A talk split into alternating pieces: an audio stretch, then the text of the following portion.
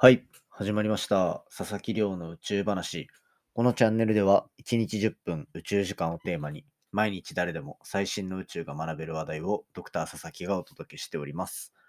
ということで、早速今日の本題ですが、今日は JAXA が取り組むシンクスペースライフというプロジェクトから新たに3つの国際宇宙ステーション内で活用される、まあ、商品、これが決定していて、これがプレスリリースに載っていたので、今回はそちらを紹介していきたいと思っております。で、このシンクスペースライフっていう活動、まあ、JAXA が実際に取り組んでいて、まあ、文字の通り、宇宙での活動、宇宙での生活を考えようっていう、まあ、そんなプロジェクトなんですね。で、これ実は、一度このポッドキャストでも扱ったことがあって、以前、宇宙美容のお話を、まあ、ゲストの方迎えてお話しさせていただいたと思うんですよ。寺岡さんという方を紹介したんですが、まあ、その方も宇宙での美容っていうところで、よりこう快適に宇宙生活を送るっていうところを、まあ、目標にシンクスペースライフに参画していたんですね。で、今回、まあ、そのプロジェクトの中から、まあ、宇宙美容とは別の角度にはなりますが、こう、3つの会社のプレスが出ております。で、1つが花王ですね。で、もう1つがマンダム。そしてもう1つがスノーピーク、シタテルっていう2つの会社が合同で出したものになりますので、まあそんなところをざっくり紹介しながら、今後の宇宙ステーション内での宇宙飛行士の生活っていうところをちょっとフォーカスしてお話ししていけたらなというふうに思っておりますので、ぜひ最後までお付き合いいただけたら嬉しいです。よろしくお願いいたします。ということでですね、毎日恒例の近況報告させていただこうと思っていて、ちょっ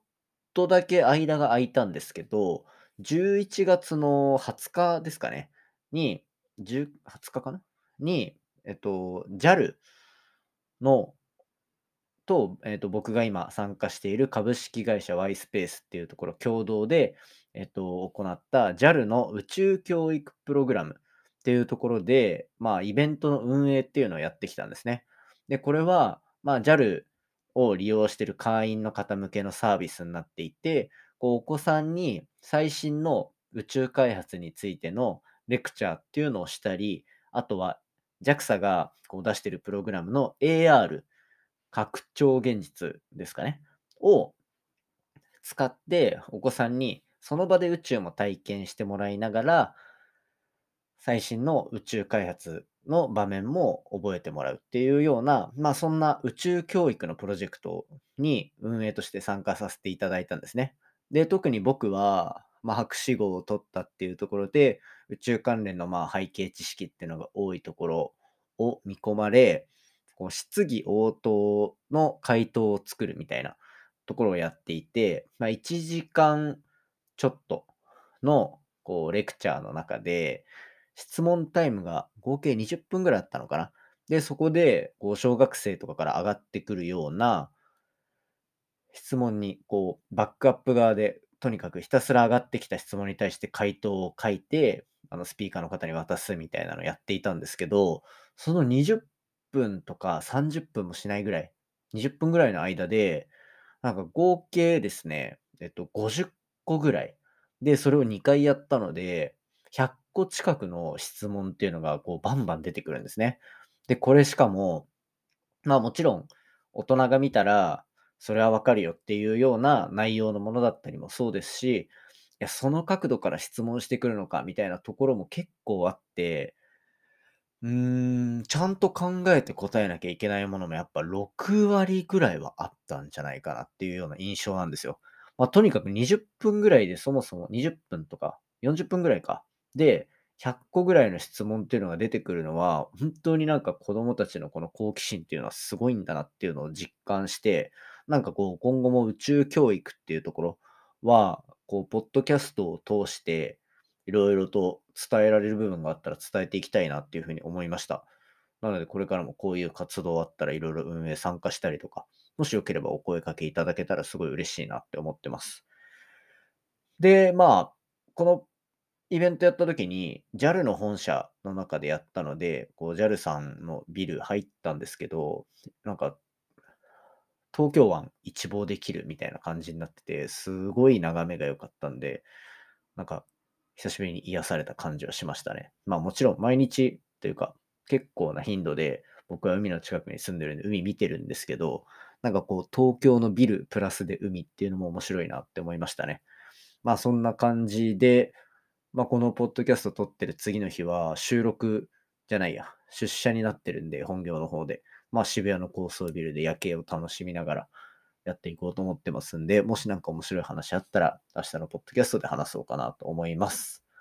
はい。まあそんな感じで、宇宙教育っていうのはすごい面白いなと思ったお話でした。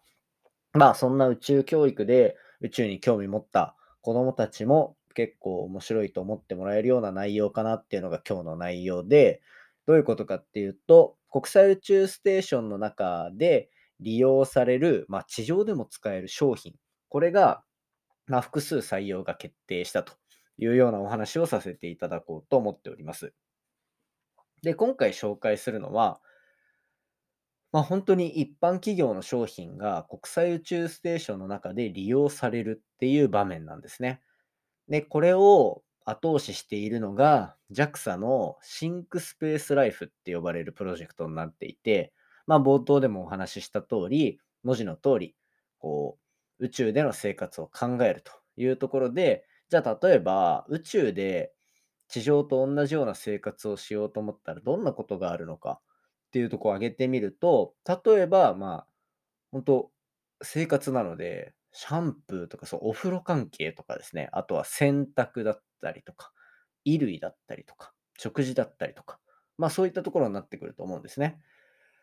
で、今回、プレスリリースで出ていたのは、3社面白い取り組みがあったので紹介しようと思っていて、まず一つは、こう、顔ですね。顔が、あの、花に王って書いて顔が、2つの商品が国際宇宙ステーションで搭載が決定した。で、1つが、この洋服をとシートで洗濯できるみたいな、シート洗濯紙っていうんですかね。っていうようなものが、えっ、ー、と、国際宇宙ステーションで利用されるように決まったと。で、これは、まあ、服を単純、洋服を単純にこう布みたいなので拭くと、それだけで、えっ、ー、と、一定の洗濯効果が得られる。まあ、こういうふうに宇宙ステーションの中って結構清潔度っていうところは問題になっていて、なんか、よく聞くお話で言うと、宇宙ステーションの中の匂いって、高校生の男子系の部活の部室の匂いがするみたいな。っていうぐらい、やっぱちょっとこもっているので、汗の匂いとか、そういったところもこう、充満してると。で、やっぱそういうふうに若干の異臭みたいなのがするのって、生活のクオリティ、クオリティをぐっと下げてしまうと思うんですね。まあそんなところで花王が発明したのが、こう布で洋服を拭くだけで選択ができるような役目があるっていうもの。で、もう一つが、これ、シート型のシャンプーですね。このシート型のシャンプーは結構面白くて、なんか表面に凹凸がついていて、で、これで、っていう、凹凸がついているシートで、そのままこう頭皮をぐりぐりとこすることによって、こう頭皮の根元の汚れだったりっていうのを取ることができると。で、しかもこれ両方とも水を一切使わなくていいっていう特徴があるみたいなんですね。宇宙ステーションの中っていうのは、まあ、基本的に水っていうのは本当に非常な、非常に高級なもの。で、本当にペットボトル1本持ってくのに何百万とか何千万とかかかるような世界観ですから、そういったところでまあ水を無駄にすることはできないというふうになっていて、水なしでもそういったシャンプーだったりとかができるものが花王から実際に出てきたというようなところになっております。で、まあ、これが2022年に国際宇宙ステーションに搭載されると。で、あとは、あの、マンダムっていう会社、ご存知ですかね？これあの、ギャッツビーとかの CM とか見たことあると思うんですけど、ギャッツビーをやってるのがこのマンダムですね。で、マンダムからは、まあ、今話した通り、ギャッツビーの商品が2つ宇宙ステーションに搭載されるというところで、ま ISS の中でも快適に使えるボディーペーパーっていうところを提供することになってるようです。で、これはまあ言ってしまえば、ボディーソープみたいなものですよね。これで体を拭くことによって、こう清潔感を保つことができたり、リフレッシュする。あとは汗の匂いだったり、皮脂の匂いっていうのを抑えることができるっていうような、まあ、ボディペーパーと、あとシャワーペーパー。こちらもまあシャンプーの代わりになるものですね。で、ここで注目したいのは、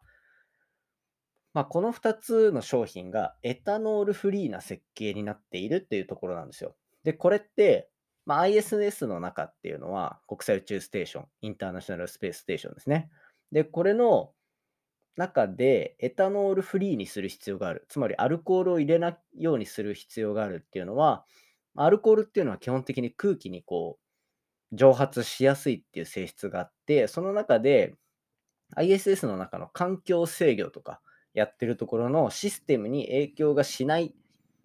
影響影響させてしまうのがこのエタノールの特徴らしいんですね。なので、そういったところの ISS の環境に対応するっていう意味で、エタノールフリーのこういった、えーと、ボディシートだったり、シャンプー、シャワーペーパーなるものが開発されているというところになっております。まあ、実こういうのって、結局こういう部分っていうのは、うんと、地上であの限られた生活をしなきゃいけない時とかっていうのも非常に重要になってくる技術だなっていうふうにあって、例えばこういったこう水を使わないで洗濯ができる。あとは水を使わないで、えっと、シャワーが浴びたような感覚になれるシャンプーだったりボディシートっていうのは、例えば災害だったりっていう水が限られた状況になった時でも十分に使えたりするっていうところで、宇宙空間に最適化させることによって、地上の有事の際に利用できるものにも応用できる。なんていうところで、なんかこう逆輸入的なというか、まあそういった性質を持ってるのも非常に面白いかなっていうふうに考えてます。で、もう一つですね、これプレスリリースで出ていたのが、シタテル、スノーピークっていう2社が開発した宇宙ステーションの船内儀ですね。これ船内着っていうのが決まってるのも結構面白いなと思っていて、まあ、これアパレル業界がそれを作って宇宙ステーションの中で行動がしやすいようにというところでいろいろ試行錯誤して、えっと、開発したものになってるというところみたいなんですね。で、今回はこう例えば宇宙飛行士の方がポケットの中に何か物をしまった時に無重力とかだと全然下に沈まないから、たまに出てきてしまったりするとか、あるらしいんですね。なので、そういった時に物が出ないようにするだったりとか、まあ、あとはそもそもさっき言ったみたいに、あの宇宙ステーション内の匂いだったりとか、あとは衛生面を気にする面が非常に強いので、そういったところで匂いがつきづらい、あとは蒸れにくいだったりとか、っていうところも十分考慮されているそうです。まあ、他にも例えば、こう、縫う部分、シームレスにして接続の部分を少なくすることによって、こう、可動域っていうのを上げたりとかっていうので、なるべく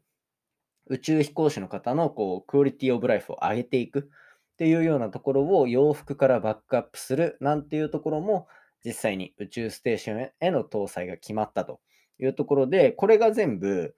本日11月24日になりますが、11月22日のお昼にプレスリリースでガッと出ているので、これはまあ JAXA のシンクスペースライフっていうプロジェクトからこう一気に、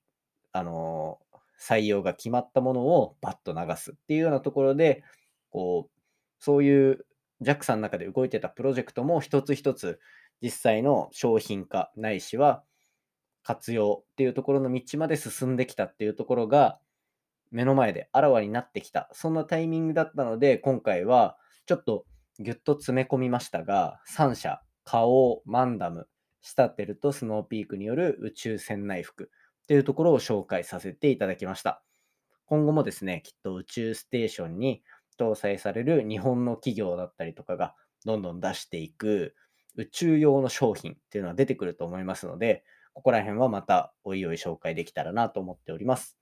今回の話も面白いなと思ったら、お手元のポッドキャストアプリでフォロー、サブスクライブよろしくお願いいたします。番組の感想や宇宙に関する質問については、Twitter で募集しております。ハッシュタグ宇宙話、宇宙が漢字で話がひらがなになっております。でですね、えっと、今朝も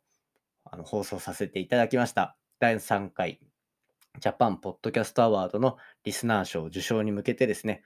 ぜひあのご協力いただける方はリスナー投票していただけたら嬉しいです。それではまた明日お会いしましょう。さようなら。